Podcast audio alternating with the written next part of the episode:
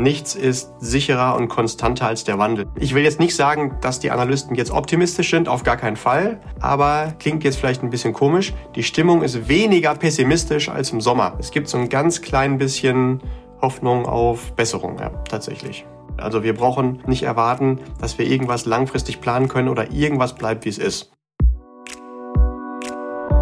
Hallo und herzlich willkommen bei Financial Health, dem Podcast für deine finanzielle Gesundheit. Freue dich auf spannende Inspirationen und leicht umsetzbare Financial Lifehacks für dein privates Finanzmanagement. Es erwarten dich wertvolle Impulse, wie du das Thema Geld und Finanzen zu einer smarten, fröhlichen und starken Kraft in deinem Leben machst. Schön, dass du da bist. Vielen Dank für deine Zeit und danke für dein Interesse. Es freuen sich auf dich Julian Krüger und die atemberaubende Amelie Lieder.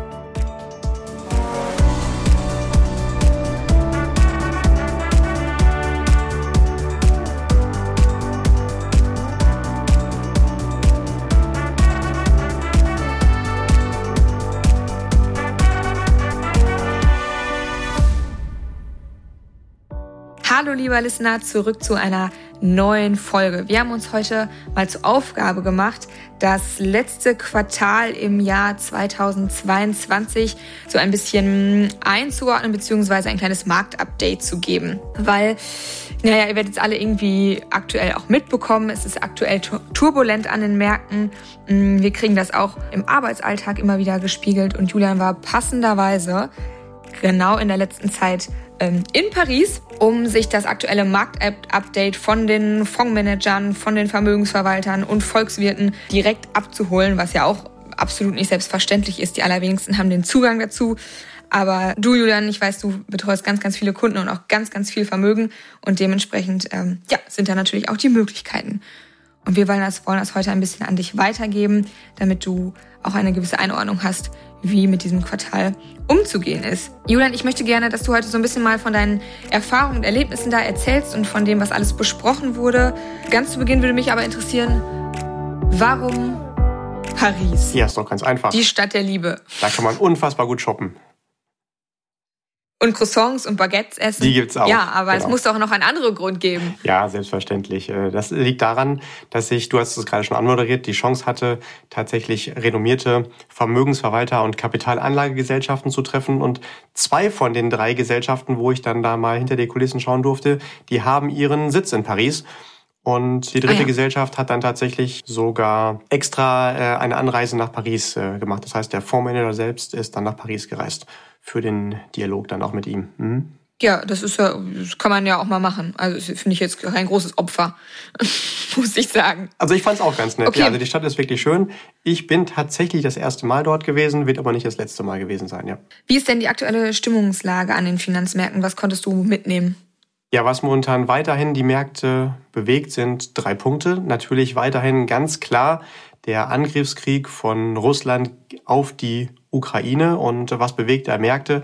Märkte mögen nie Unsicherheit. Man weiß nicht so genau, wie geht's da weiter, wie geht das aus, äh, welche Folgen wird das noch haben, welche Waffen werden da noch eingesetzt und Unsicherheit äh, führt immer dazu, dass Börsianer sagen, oh, da ziehe ich mich zurück. In dem Fall heißt das, die Kurse gehen zurück.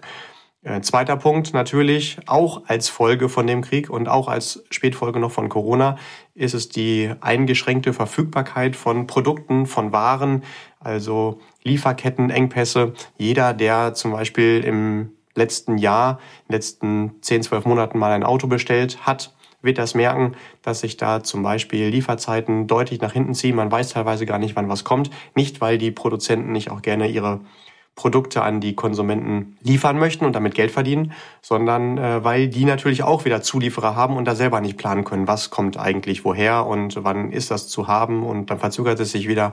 Das ist für alle natürlich sehr ärgerlich. Und der dritte Punkt, auch das ist natürlich allen Hörern hier schon bewusst, wir haben aktuell eine deutlich überdurchschnittliche Inflation, teilweise sogar zweistellig alles wird teurer und auch das trifft die Wirtschaft. Das heißt, auch da werden Produkte als Folge teurer werden müssen und reduziert natürlich auch die Kauflaune von Investoren, von Industriellen, aber auch von privaten Nachfragen. Und alles das zusammen ist natürlich eine ordentliche Herausforderung für die Finanzmärkte. Ja, absolut.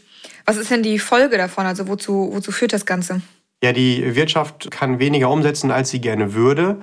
Und teilweise gehen auch äh, Gewinnerwartungen deswegen zurück oder äh, man weiß auch gar nicht genau, wann man was verkaufen kann.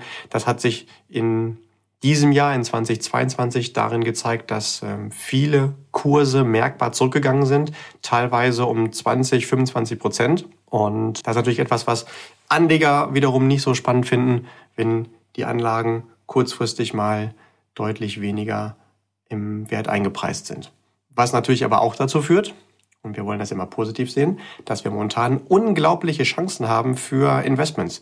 Das heißt, wenn du gerade Geld anlegen möchtest oder einen Sparplan starten möchtest, dann wirst du natürlich da langfristig im Kreis grinsen, wenn du diese Chance momentan gerade zu nutzen weißt. Und gerade auch, dass die Zeiten so unsicher sind, ist eine große Chance für aktive Manager, die betreiben ja ähm, Stockpicking und können genau darüber dann Mehrwerte für die Anleger erzielen. Was, was ist denn Stockpicking? Äh, Stocks, ähm, ja gut, das sind Aktien, also einfach auf Deutsch übersetzt. Und Stockpicking bedeutet dann in dem Fall, dass die aktiven Manager nicht einfach breit feuern und äh, wie ein Index investieren und alles dabei haben, sondern sich ganz gezielt Gedanken machen, welche Unternehmen lassen wir jetzt mal besser weg und welche sind die Perlen, wo können wir besonders gute Chancen in der Zukunft erwarten, wer ist jetzt gerade besonders günstig zu bekommen. Und durch diese Qualität kann halt dementsprechend der Anleger langfristig nochmal einen Schnaps an Extra-Rendite erwarten. Ah ja, okay, ja gut, das, das ähm, leuchtet ein. Jetzt ist es natürlich für die, für die Profis klar, dass, dass solche, so eine Marktlage immer wahnsinnige Investmentchancen bietet, aber naja, für, ich möchte jetzt nicht degradieren, aber für den äh, Amateuranleger sind 25 Prozent natürlich schon wahnsinnig hoch an Rückgang. Und wenn ich jetzt mal vielleicht auch die Generation von, weiß ich nicht, unseren Eltern, die irgendwie, weiß ich nicht, 50k übrig haben und äh, dann kommt so ein junger Investmenttyp vorbei und sagt, leg das doch mal hier in dein Depot, schmeiß das doch mal da rein und dann macht das Ganze 25 Prozent Rückgang. Kann ich mir schon vorstellen, dass der eine oder andere jetzt da, weiß ich nicht, die Notbremse zieht und sagt, oh Gott, oh Gott, Teufelszeug, da schnell wieder raus. Ja, kann ich gut verstehen. Das bewegt natürlich und 20, 25 Prozent Rückgang ist auch etwas, wo man sich dann auch wirklich Gedanken macht. Und ja, da hatten wir schon mal eine Folge zu gemacht. Wahrscheinlich dann auch den Fehler, dass man sich die Zahlen anguckt, die absoluten Zahlen, weil du hast gerade 50.000 Euro Anlage angesprochen. Das wären in dem Fall, wenn ich richtig rechne, 12.500 Euro, die dann da weniger drin sind. Dann sagt man sich, oh Gott, oh Gott, 12.500 Euro, da muss man auch schon lange für stricken netto. Äh, ja, bitte weiterhin da auch der Tipp, das nur prozentual bewerten. Aber auch dann natürlich sind 25 Prozent schon recht viel. Und jetzt kommt das große Aber. Langfristig kann man an den Aktienmärkten so, sprechen wir von 7% Durchschnittsrendite, erwarten. Und in diesen 7% Durchschnittsrendite sind tatsächlich auch mal Jahre mit minus 25% mit drin. Es gibt auch Jahre, die sind noch viel, viel schlechter. Das heißt aber nicht, dass die Anlageklasse unattraktiv ist, sondern halt äh, diese Schwankung mitbringt. Und das ist etwas, solltest du dein Geld über einen Berater irgendwo investiert haben, worüber idealerweise natürlich auch vorher gesprochen wurde, wie groß diese Schwankung, diese ähm, quasi dieser Korridor, wie sich das Geld entwickeln kann, sein darf. Und da ist natürlich ganz wichtig, keine emotionalen Schnellschüsse zu machen und sagen, oh, jetzt ging es runter, ich steige da lieber aus, bevor alles weg ist. Dann hat man wirklich Minus gemacht, sondern ja, wenn man schon dieses Minus mitmacht, dann sollte man auch so lange warten, bis sich es auch wirklich gelohnt hat, dass man dann da wieder Plus mitmacht. Und ähm, das wird auch wieder passieren. Man muss halt nur ein bisschen warten können und vielleicht nicht jeden Tag dann da hingucken. Da haben wir tatsächlich auch schon mehrere Folgen zu diesem emotionalen Umgang mit Geld. Und, ich wollte gerade ähm, sagen, wir können schon T-Shirts damit bedrucken lassen. Ja, genau, richtig. Und dann nochmal wirklich auch die Info, das ist halt auch eine wirklich coole Chance, da jetzt ähm, zu diesen Kursen in den Markt gehen zu können. Also mein Tipp, definitiv vorhandene Sparpläne zu erhöhen oder zu starten, wenn man es noch nicht hat und wenn man größere Beträge in den Markt packen will, da auch drüber nachzudenken, das jetzt zu tun, wenn es sich vielleicht auch komisch anfühlt. Aber bitte natürlich gestreckt, also nicht alles an einem Tag da rein, sondern über ein paar Monate aufgeteilt. Da gibt's ja auch tolle Lösungen, wie zum Beispiel eine Kombiplanstrategie, dass man da auch dann ähm, noch mal etwas sicherer in den Markt geht. Also zusammengefasst, emotional kann ich es nachvollziehen, ist aber normal und ähm, es gibt auch tatsächlich in den Aktienmärkten die Chance oder die Möglichkeit oder das Risiko, dass es sogar mal auch um 50 Prozent zurückgeht. Auch das ist noch normal. Das ist ähm, nichts anderes wie Jahreszeiten. Jetzt sind die Jahreszeiten aber nicht, wie wir es kennen, auf 365 Tage an den Finanzmärkten aufgeteilt, sondern eher so auf 6, 7, 8 Jahre. Und auch in den ja, normalen Jahreszeiten von unserer Welt, in der wir leben, ähm, gibt es Abweichungen. Es kann im Oktober genauso gut mal 30 Grad Außentemperatur sein, wie auch mal minus 5. Das ist beides nicht normal, aber im Rahmen der Schwankungsmöglichkeiten, solange es nicht jedes Jahr ist, durchaus auch normal. Und wenn man da die Erfahrung hat über viele Jahre und Jahrzehnte, sagt man, ja, das ist normal, ähm, gehört mit dazu. Und so ist es an den Finanzmärkten auch. Man muss halt ein bisschen Abstand dazu haben und darf nicht einzelne Monate oder einzelne Jahre betrachten. Also passt das Jahr doch irgendwie wieder ganz gut zusammen, wenn wir Ende Oktober auch noch 25 Grad und Sonne haben. Also irgendwie ähm, gleicht sich doch alles an. Okay, zurück zum Markt. Du hast vorhin gesagt, die Lieferketten machen Probleme. Kannst du dazu noch irgendwie was sagen? Ja, genau. Das hat man vielleicht schon auch mitbekommen die äh, sogenannten Lieferkettenengpässe. Also ähm, in ganz unterschiedlichen Branchen sind Produkte, die für die Produktion von Endprodukten notwendig sind, halt einfach nicht verfügbar oder nicht in den Summen, wie äh, das notwendig ist. Und das ist so ein bisschen die Folge von der Globalisierung. Das war ja so die Tendenz der letzten zwei, drei Jahrzehnte, dass wir quasi sagen, die Welt ist die Werkbank. Also alles wird da produziert, wo es am günstigsten möglich ist. Und ich erinnere mich auch noch ganz gut, tatsächlich, das ist schon auch viele, viele Jahre her, damals in meinem SOVI, wie heißt das noch in meiner Schule? Wofür steht SOVI? Äh, Sozialwissenschaften heißt mhm. es, glaube ich, ne, ausgesprochen.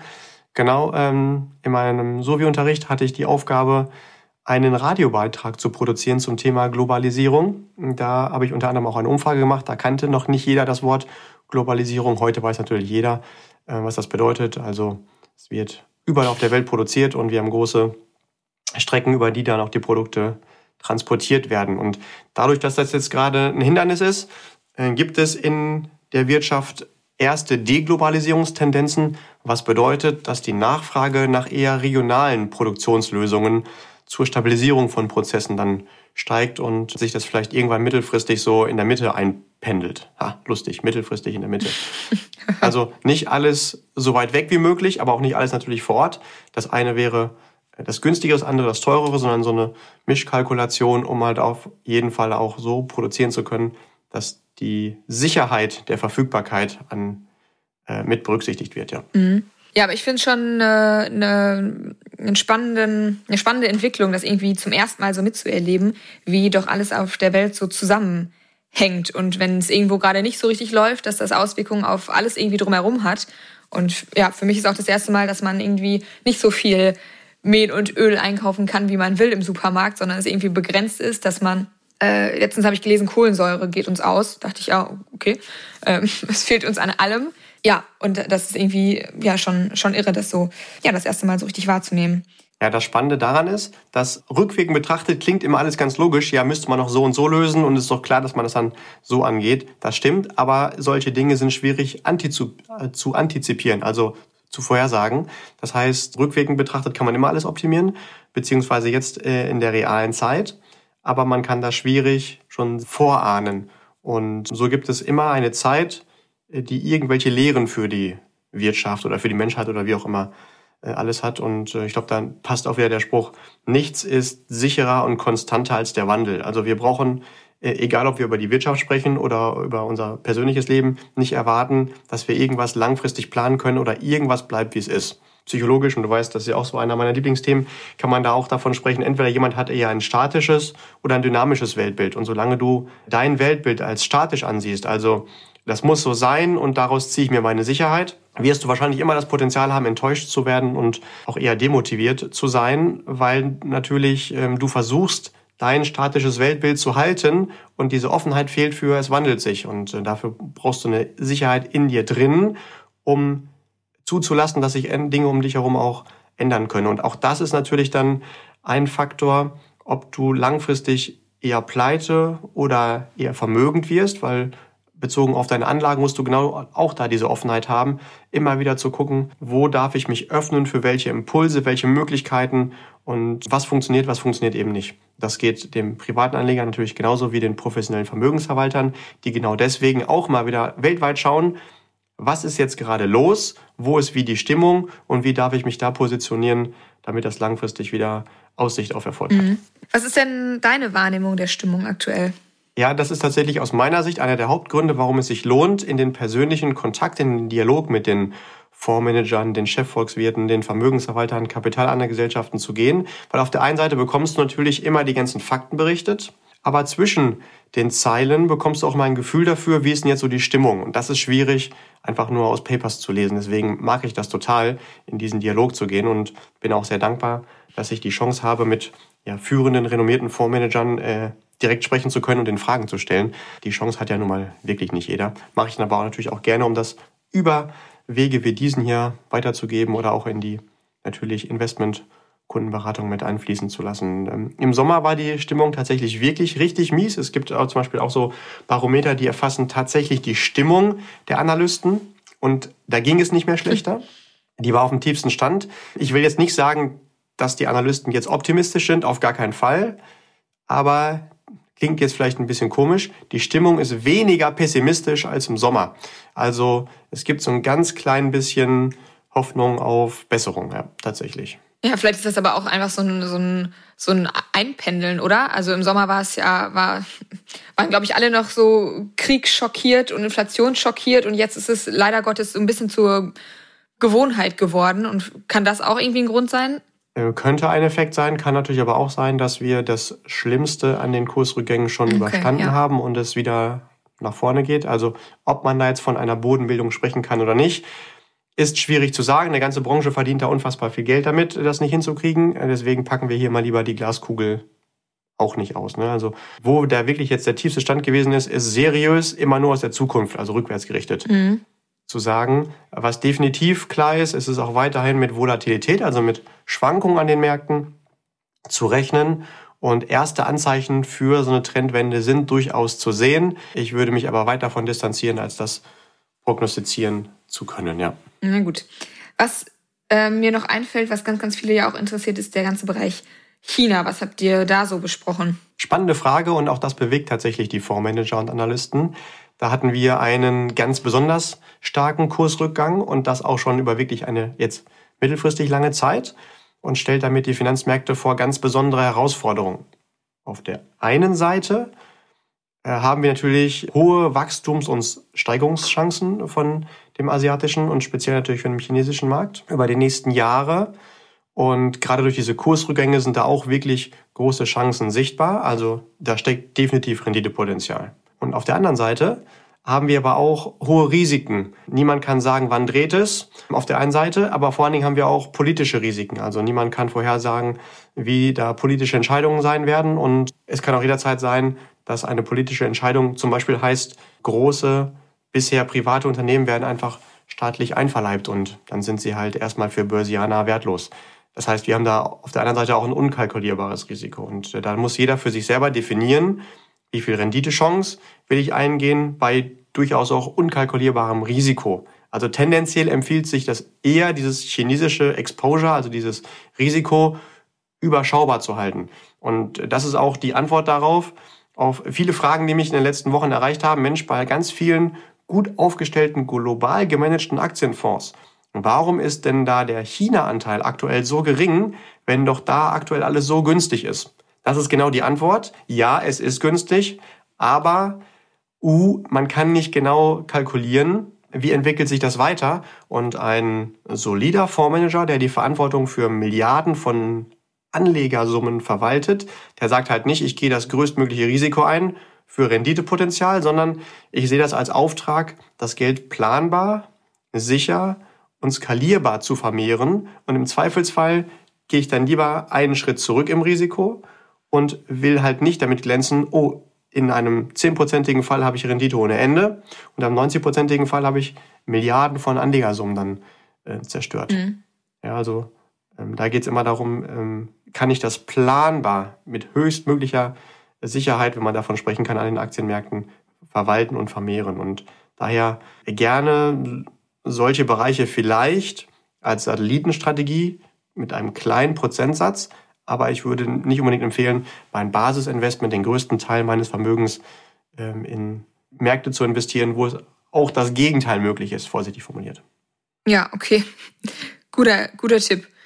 Was mich auch noch interessiert oder was, was bestimmt ein Thema ist, ist, wie ist denn mit dem Zinsanstieg an der EZB-Bank umzugehen? Vielleicht sagst du noch mal kurz, was ist die EZB und worauf hat sie Einfluss?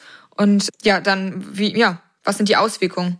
EZB gleich Europäische Zentralbank, quasi das europäische Pendant der Fed, der Federal Reserve, der Zentralbank der USA. Und beide haben jüngst genau richtig die Zinsen erhöht und die sind beide natürlich zuständig für die Geldpolitik. Also auf der einen Seite vor allen Dingen ähm, die Inflation im Zaum zu halten und bei der Fed noch etwas mehr als bei der EZB auch natürlich die Wirtschaft ähm, nicht zu vergessen dabei.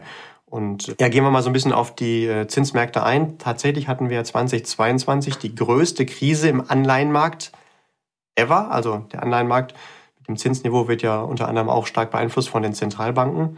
Und da hatten wir auch teilweise richtig große Kursrückgänge und ähm, hatten noch nie so negative Renditen im Bondsbereich. Und auch da natürlich dieser Rückgang, äh, vor allen Dingen auch von Kursen, bietet natürlich jetzt auch entsprechendes Renditepotenzial. In Klammer natürlich, wenn die Rückzahlung hinterher dann auch erfolgt, aber das ist bei guter Bonität natürlich absehbar. Und dadurch, dass wir jetzt auf ein höheres Zinsniveau kommen, ist es jetzt natürlich auch wieder interessanter, in Anleihen im Investment Grade, also bei Emittenten mit besonders großen, guten Bonitäten, äh, nicht große, sondern gute Bonitäten, äh, wieder investieren zu können. Und die Anleihen von Emittenten, die da von der Bonität nicht so gut bewertet werden, also sogenannte High Yield Bonds, die haben momentan sogar besonders hohe Aufschläge. Das heißt, die, der Markt erwartet, dass da viele Ausfälle sein werden. Da sind sich die Experten unsicher. Einige sagen, ja, das könnte auch so sein. Andere sagen, ja, die Aufschläge sind zu hoch, also so viele Ausfälle wird es nicht geben. Das heißt, auch da kann natürlich für eher mutige Investoren auch noch Renditepotenzial schlummern. Und Fakt ist aber auf jeden Fall, dass der Anleihenmarkt insgesamt, also der Rentenmarkt, jetzt wieder auch attraktiver wird, weil das Zinsniveau höher ist und weil auch einige Anleihen noch niedrige Kurse haben und da dementsprechend, ähm, das ist ja dieser Pull-to-Par-Effekt am Ende wieder auch zu 100 Prozent nominieren. Und ähm, ja, also selten so, dass Aktienmärkte und Anleihenmärkte parallel interessante Chancen bieten. Mhm. Dann fällt mir noch das ganze Thema Inflation ein. Du hast vorhin da schon drüber gesprochen, dass das natürlich gerade ein Thema ist, was ja zu, zu Unsicherheiten oder überhaupt zu diesen ganzen, zu der ganzen Bewegung auch am Markt so ein Stück weit mit Einfluss hat. Was würdest du denn sagen, ist die Aussicht, was die Inflation angeht? Also wir sind ja gerade bei über 10 Prozent, wo wo geht das noch hin? Also gehen wir noch weiter nach oben, gehen wir wieder nach unten?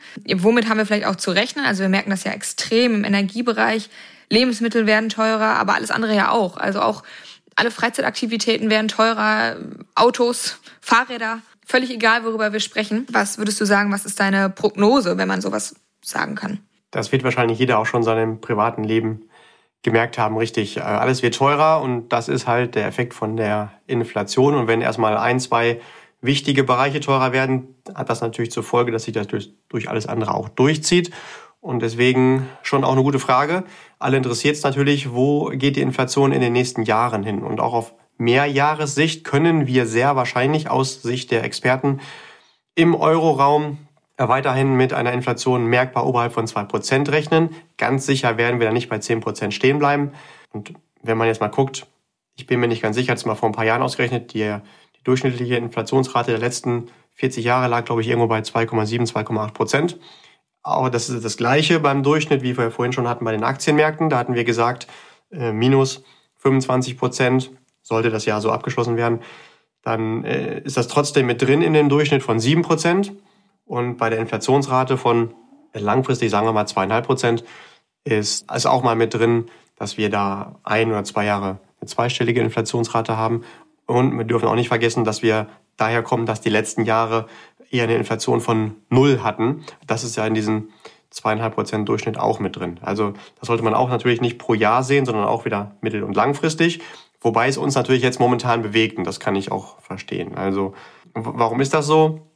Das liegt auch daran, wie aktuell die Geld- und wie die Fiskalpolitik ausschaut. Geldpolitik ist das, was die Zentralbanken machen und die erhöhen gerade natürlich ihre Zinsen, damit versucht wird, die Inflation so ein bisschen in den Zaum zu bekommen. Und Fiskalpolitik, also wie verhält sich der Staat, der hat ganz viele Förderprogramme und versucht natürlich jetzt auch äh, zum einen äh, irgendwelche Preise zu deckeln, aber auch ähm, Geld wieder in den Markt zu schmeißen. Und die Kombination aus dieser Geld- und der Fiskalpolitik ist momentan auch eine Herausforderung Betracht auf die Inflation selbst. Und jetzt ist die Frage, wo kann es maximal hingehen? Tatsächlich wird sehr wahrscheinlich, also zumindest die Vermutung von vielen Experten, das teile ich persönlich auch, die EZB die Zinsen nicht weiter und weiter mhm. erhöhen können. Da ist irgendwo ein Maximallevel. Warum? Weil das ist ja auch äh, die Orientierung für die Refinanzierung von Staaten. Ja. Also wenn große Staaten, Deutschland zum Beispiel, eine Bundesanleihe ausgibt, dann ist ja der Zins eine Orientierung an dem Zins der Europäischen Zentralbank. Das gilt aber nicht nur für Deutschland, sondern für Unternehmen genauso wie auch für andere Staaten. Und das wird dann vor allen Dingen die Staaten treffen, die jetzt schon an der Grenze sind, dass sie sich finanzieren können. Da denke ich vor allen Dingen an die Staaten im Mittelmeerraum, also die Mittelmeeranrainerstaaten, Länder wie Italien, Spanien, Griechenland. Sollten die Zinsen zu hoch werden, können die dann sich nicht mehr neu wieder refinanzieren, also neue Kredite aufnehmen. Und ähm, dann würde da eine Pleite drohen. Und da hat natürlich die Europäische Zentralbank auch keine Lust zu. Das heißt, auf der einen Seite wollen die die Zinsen hochheben, um die Inflation zu bekämpfen. Auf der anderen Seite wollen sie natürlich aber auch die Staaten nicht pleite gehen lassen. Und dann ergibt sich daraus ein Höchstzinssatz, der realistisch ist, in der Praxis auch umgesetzt zu werden. Also da brauchen wir jetzt keine Angst haben, dass die EZB zeitnah den Leitzins auf 10 Prozent setzen wird. Ziehe ich für deutlich unrealistisch. Ja, das finde ich gut, dass du das nochmal gesagt hast, was der Zinsanstieg eben auch für Auswirkungen hat für die ähm, Länder, die zu der EU gehören. Ich habe es ja gerade schon mal kurz angesprochen im Bezug auf die Inflation, dass die Preise für das ganze Thema Energie natürlich massiv gestiegen sind. Und du hast auch von den ganzen Hilfsprogrammen und so gesprochen. Und wir haben, oder du hast, hast mir, glaube ich, ähm, miterzählt, dass 10 Prozent vom ähm, BIP da die Steigerung ist, was ja unfassbar viel ist. Hast du da irgendeine Handlungsempfehlung für uns? Ja, das stimmt. Energiepreise werden wirklich teurer und äh, richtig, genau. Die Energiepreissteigerung hat aktuell eine Größenordnung erreicht von ungefähr 10 Prozent vom europäischen Bruttoinlandsprodukt. Das ist auch schon wirklich richtig eine Hausnummer.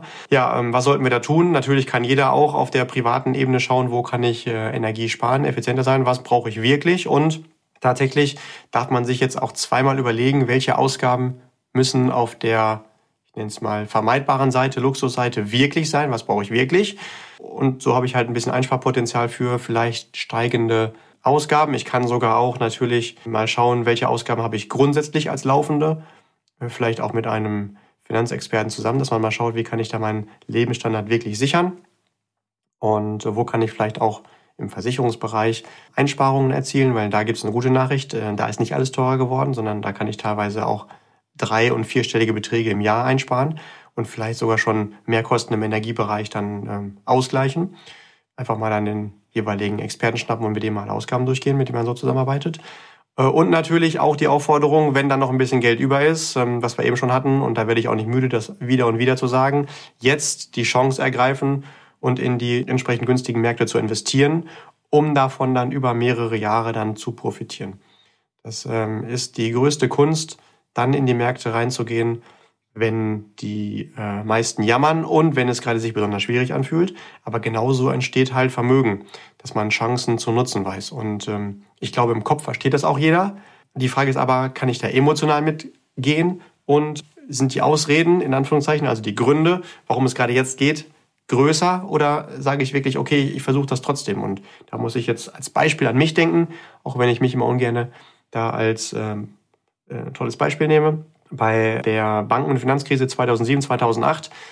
Da bin ich noch in meinem Studium gewesen, BWL, und hatte das erste Mal verstanden, was die Professoren in der Theorie erzählt haben und was es in der Praxis dann als Chancen gibt. Und habe dementsprechend dann auch, obwohl ich Student gewesen bin und logischerweise da jetzt auch nicht in Geld geschwommen bin, geschaut, wie kann ich noch extra Geld machen und weiß genau, dass ich zum Beispiel auch sogar Poloshirts, ähm, die ich hatte, extra bei äh, einer, ich hätte ich fast den Namen gesagt, einer Online-Plattform versteigert habe wir wollen ja keine Werbung machen und ähm, auch äh, mein Fahrrad abgegeben habe und äh, keinen Urlaub gemacht habe, also geguckt habe, wo komme ich an möglichst viel Geld, um das in die Märkte zu packen und dadurch heute schöne Gewinnsteigerungen von vielen hundert Prozent dann erzielen konnten, weil ich halt da geschaut habe, wie komme ich an extra Geld und kann da vielleicht kurzfristig auch mal ein bisschen in unbequeme private Lagen gehen, äh, weil ich halt nicht 47 Poloshirts brauche, vielleicht reichen ja auch zwei oder drei und extra Geld in die Märkte gepackt habe.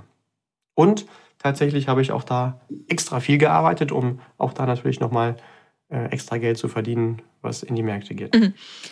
Also das ist nicht, also man braucht jetzt die Vision und die Stärke zu wissen, dass es sich in ein paar Jahren gelohnt haben wird und nicht ähm, jetzt die Garantie per Papier, sondern ähm, vom Verstand her, dass sich die Märkte halt immer bewegen. So wie wenn es im Oktober 30 Grad Außentemperatur sind, das Wissen, dass die Differenz zu den nächsten Wochen besonders hoch sein wird. Nicht, weil mir das der, keine Ahnung, Wettergott, wie auch immer er heißen mag, äh, garantiert, sondern weil das mein Verstand mir clever ähm, erarbeitet. Es erschließt sich einfach, wenn man mitdenkt. Hm. Okay, das ist also schon mal die erste Empfehlung für unsere Zuhörer, für die Anleger. Was würdest du denn jetzt abschließend als Fazit oder als Handlungsempfehlung ähm, allen, allen mitgeben, die zuhören? Okay, also es lohnt sich auf jeden Fall jetzt überdurchschnittliche Investitionen, um mittel- bis langfristig da attraktive Renditen erzielen zu können. Wer darf oder kann zuschlagen oder beziehungsweise ich würde eher sagen, wer kann, darf zuschlagen. Ganz wichtig und äh, selten bieten sich äh, Chancen parallel auf dem Anleihen wie auf dem Aktienmarkt. Muss man wissen, für welche Anlagehorizonte, welche Ziele was geeignet ist. Da am besten nochmal mit dem entsprechenden Experten sprechen. Wahrscheinlich wird man sich auch nicht freuen, wenn man jetzt in die Märkte reingeht und nach einem Monat auch nicht sagen, juhu. Aber nach ein paar Jahren, wenn der Anlagehorizont entsprechend passt, dann äh, kann das schon sehr schön sein und da vielleicht auch, wir hatten es vorhin schon angesprochen, das Thema Stockpicking mit berücksichtigen. Also auch da vielleicht jemanden finden, der da die Chance hat, nochmal überproportional durch Analyse äh, extra Renditen zu erzielen. Also da idealerweise führende Vermögensverwalter, Kapitalanlagegesellschaften, Kapitalverwaltungsgesellschaften, Fondsmanager nutzen und ähm, zurücklehnen. Das sind schöne Abschlussworte. Danke dir für deinen Einblick in die ganzen Gespräche und den Austausch mit den Fondsmanagern, mit den Analysten, mit den Kapitalverwaltungsgesellschaften und so weiter. Ganz, ganz lieben Dank für dieses kurze und ja, kurze, mehr oder weniger kurze Marktupdate. Ja, ich merke, deine, deine Kunden, deine Ansprechpartner sind auf jeden Fall in, in guten Händen. Amelie, ja, ganz lieben Dank. Und natürlich auch wie immer ganz lieben Dank für deine sehr sympathische Moderation. Das bekomme ich auch mal wieder gespiegelt von unseren Listenern, dass die schon mittlerweile deine richtigen Fans geworden sind. Und äh, dann verabschieden wir uns an dieser Stelle sehr gerne wie immer. Keep growing, lieber Listener. Stay healthy, especially financially. Deine Amelie. Und dein Julian. Wir hören uns.